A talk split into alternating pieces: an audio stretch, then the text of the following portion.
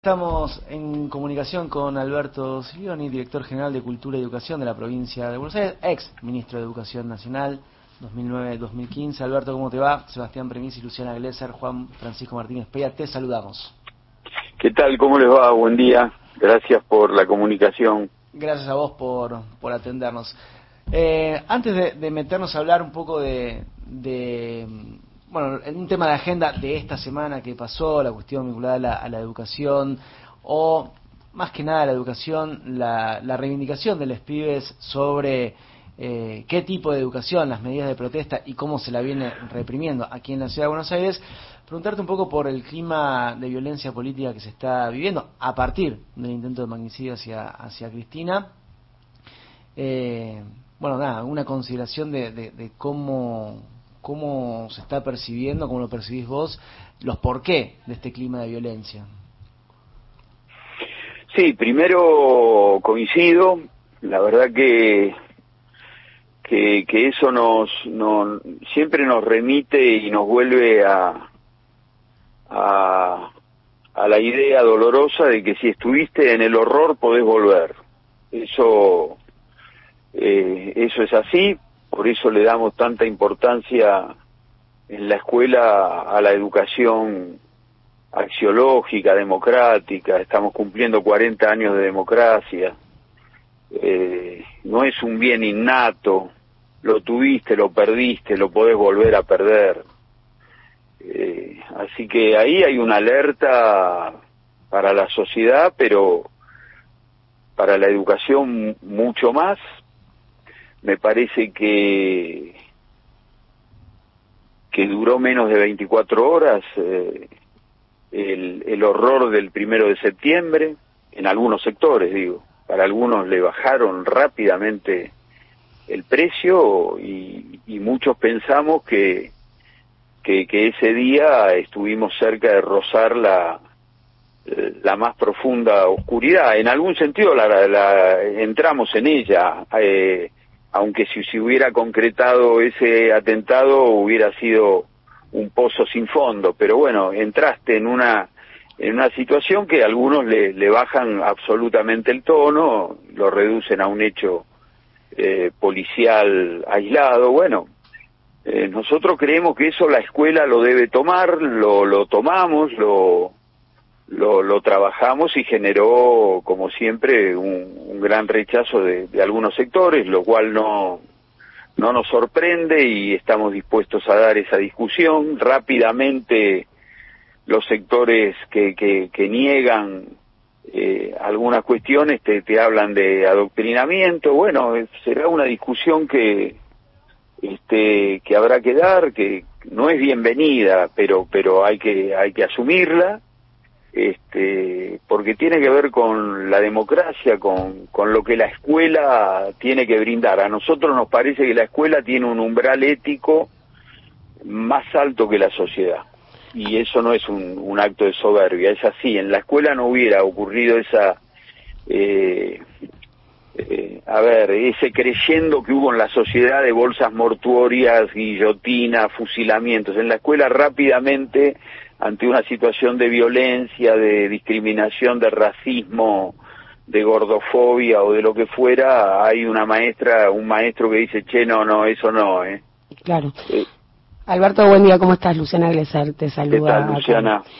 Eh, pensando en esto, ¿no? En que también en la educación se discute un modelo de país, en la educación se discute un modelo de país, en la organización y grado de organización de, de los PIBIS durante esta semana y las tomas y distintas medidas de fuerza y la respuesta de la ministra de Educación porteña Solacunia eh, en la misma línea, ¿no? Mandando a la policía, denunciando. A vos te tocó ser ministro de Educación de la Nación y lidiar con este mismo gobierno en la ciudad de Buenos Aires. Y lo que te quiero preguntar es, ¿qué pasa ahí ante esta respuesta de la ministra? ¿Ella sale fortalecida frente a su electorado o realmente esto es un golpe? Lo que le están eh, haciendo los pibis la dejan en, en Orsay.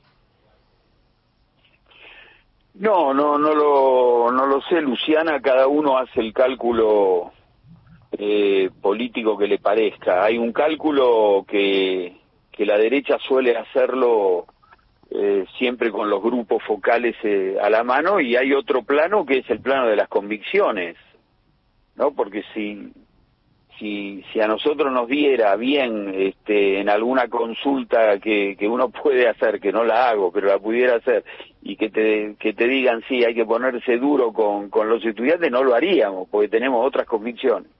Entonces, está claro, pero pueden les pibes llegar a interpelar a alguno de ese vecino de Buenos Aires, digo, hay algo de esto de la educación, digo, pienso, ¿no? Quizás eh, un vecino intermedio, ¿no? Un vecino que tiene un grado de fidelización, ¿no? Con el gobierno de Juntos en la ciudad, pero ese vecino que anda medio perdido, que es padre o madre de la escuela pública, digo, no se siente realmente tocado por por, por esta manifestación, ¿no? De los pibes, digo, ¿cuánto pueden trascender? Esa es la pregunta. Sí, sí, yo creo que sí. Yo creo que, que a ver, no, no, no quiero aburrir, pero podría haber. Eh, nosotros pensamos para los docentes, hay como tres tercios, ¿no? Unos que, que piensan como uno, como vos, como nosotros, otros que, que están en las antípodas y siempre hay este, un tercio que eh, al cual hay que hablarle de, de un modo específico, al, al, cual hay que explicarle. Yo sí creo que, que es posible con una muy buena explicación. Los pibes en general explican bien, explican mucho mejor que, los adultos, este, con una buena explicación, con una buena fundamentación de, los porqués, este, aventando cualquier eh, espacio de, política partidaria que, eh, que es algo que algunas, eh, algunos sectores le, le rehuyen apenas hablas y te clausuran la escucha, no, no, no podés seguir hablando porque no te escuchan. Entonces, eh, con, con una fina percepción, eh, es bisturí, es bisturí, no es brocha, no es brocha gorda. Eh, Alberto, acá, sí. bueno, Luciana te preguntaba si los, los pibes pueden interpelar a, a, ese a ese vecino o a ese votante que no está tan fidelizado por juntos. Yo quizás te hago la misma pregunta, pero desde otro lugar o para seguir reflexionando.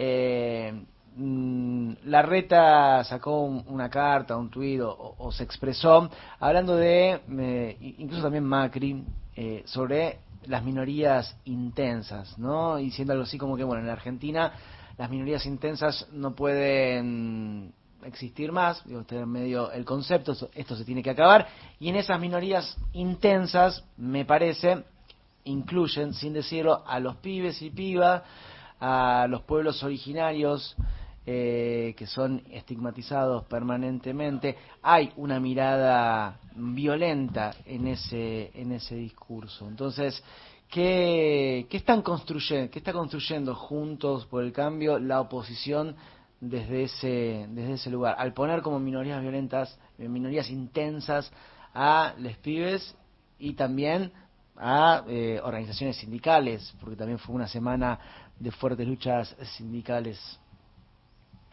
No, bueno, no lo sorprende, ¿no? Porque lo, vinieron haciendo. Los cuatro años de Macri, los cuatro años del vidalismo fueron eso. Este, los pibes, los docentes, los mapuches, en algún momento los anarquistas, siempre los trabajadores.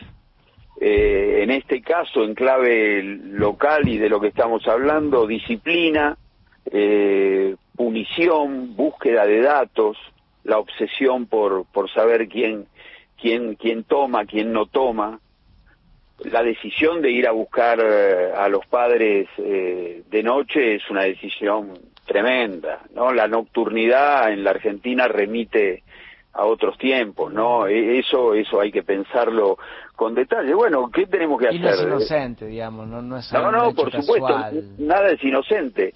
Eh, en esa, en ese barro interminable pareciera que a nosotros no nos interesara el mérito, el esfuerzo, eh, que nosotros pensáramos que, la, la, escuela debe ser conducida por, por una asamblea de docentes y alumnos, y la verdad que no pensamos eso, pensamos que es importante el mérito, el esfuerzo, los límites, eh, los pibes también piensan eso, pero, pero eh, a ver, una cosa es el orden vacío, que es el orden disciplinador de la derecha, que siempre vuelve sobre lo mismo, y otra cosa es un orden de, de, la vida. Nosotros creemos en ese orden, escuchamos a los pibes. A ver, eh, en el mismo momento de todos estos episodios porteños, eh, el gobernador Axel Kisilov se reunió el viernes pasado, el viernes anterior, con mil jóvenes de la educación superior en Miramar pensando